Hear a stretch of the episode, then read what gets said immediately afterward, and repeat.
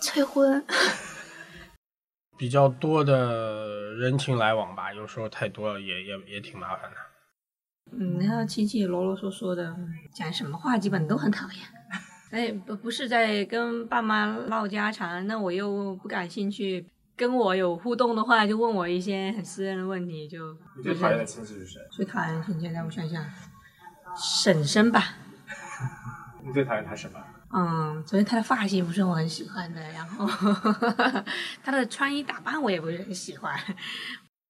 要折腾回家呀，然后给家里带东西啊什么的，我觉得有点麻烦。劝酒方面的吧，这酒喝不过别人，嗯 你能喝多少？呃三两吧。